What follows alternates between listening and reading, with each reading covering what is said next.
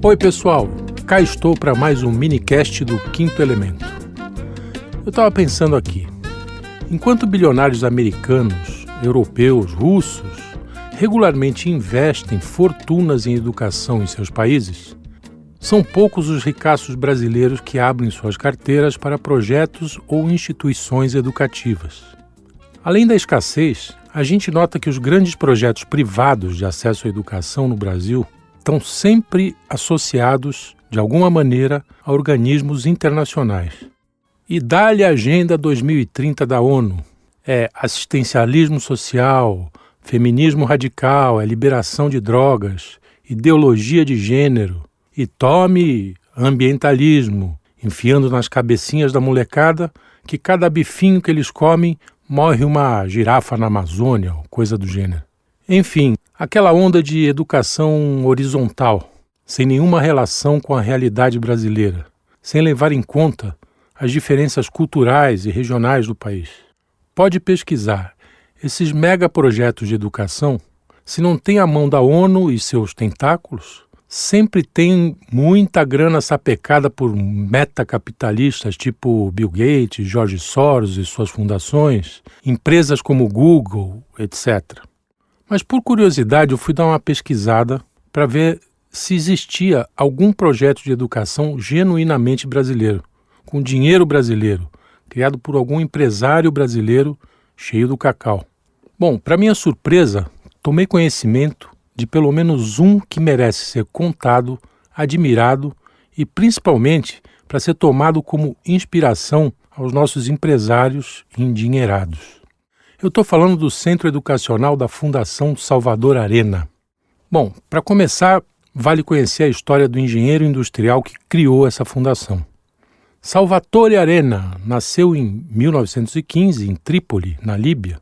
Três anos antes, Trípoli havia sido tomada pela Itália e fazia parte da chamada Líbia italiana. Daí que o moleque nasceu italiano. Mas com apenas cinco anos de idade, sua família atravessou o Atlântico e, para sorte da educação brasileira, veio parar no Brasil. A família instalou-se em São Paulo e seu pai, Nicola Arena, montou uma oficina mecânica onde processava sucata de metais. Assim, o pequeno Salvatore Salvador, passou parte da infância cercado de peças e máquinas e, para ajudar a renda na família, aos oito anos começou a fabricar velas. Analfabeto até os sete anos, sua mãe foi convencida por um padre, que notou a facilidade do garoto com as letras, a inscrevê-lo no ensino católico aos dez anos. Pois aos 21 ele já estava formado na Escola Politécnica da USP.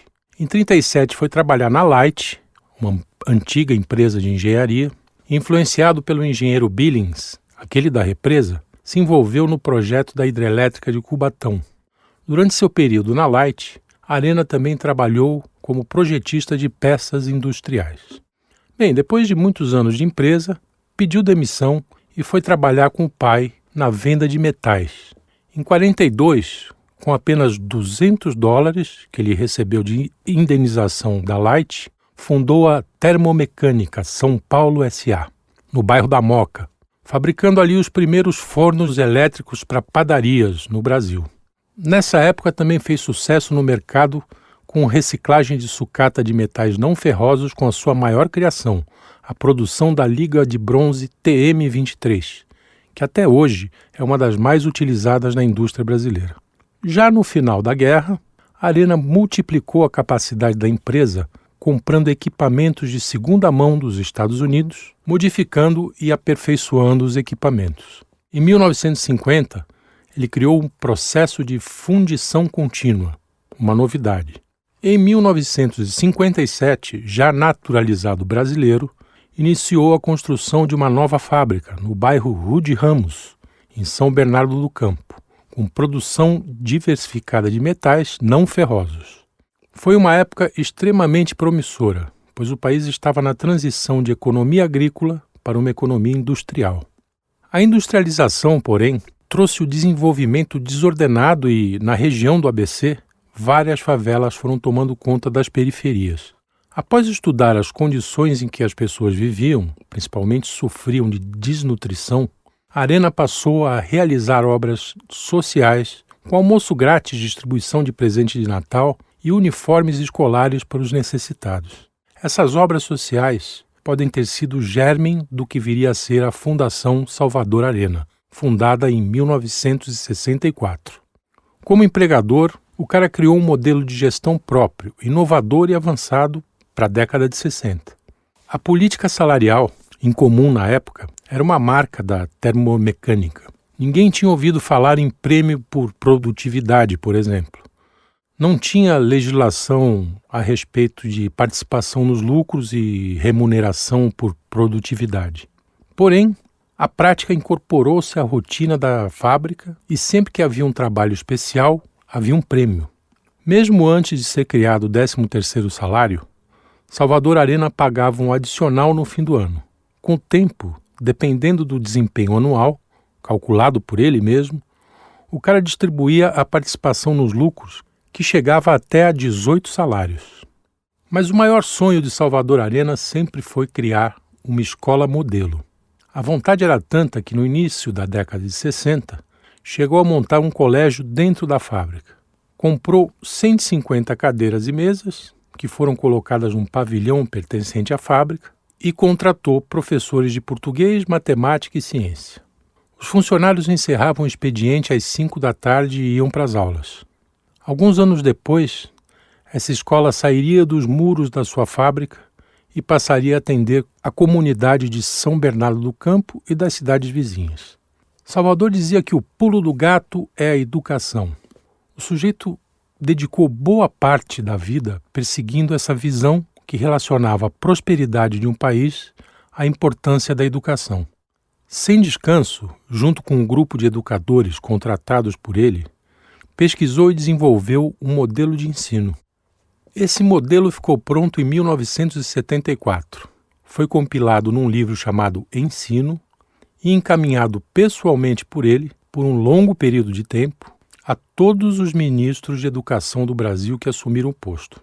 Sem conseguir simpatizantes da causa e acreditando fielmente no projeto, em 1989 inaugurou o Colégio Termomecânica.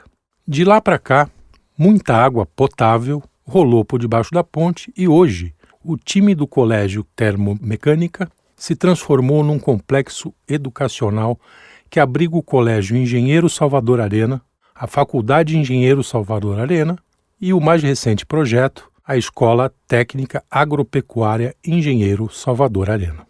Todas essas escolas são totalmente gratuitas. Dos 2.500 alunos matriculados, metade vem de famílias com renda de até um e meio salário mínimo. A média de investimento por aluno é de 20 mil dólares anuais. Esse valor, meu amigo, é equivalente ao que se investe em escolas do Japão, Alemanha, Reino Unido, entre outros países do primeiro mundo.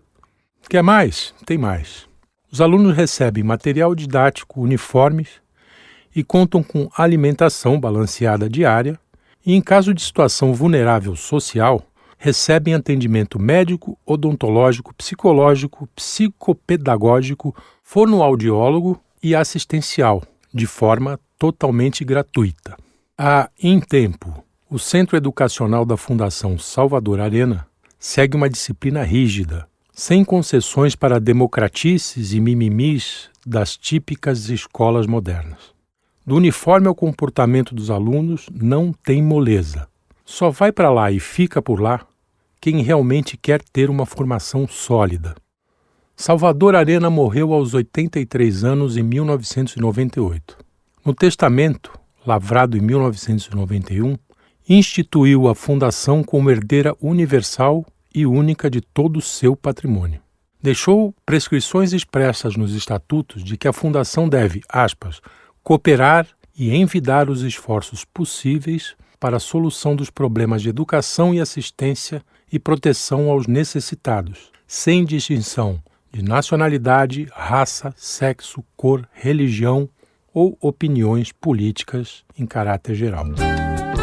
Diz aí, ouvinte, se tivéssemos uns 100 Salvadores Arenas no Brasil, seríamos outra nação, não é não?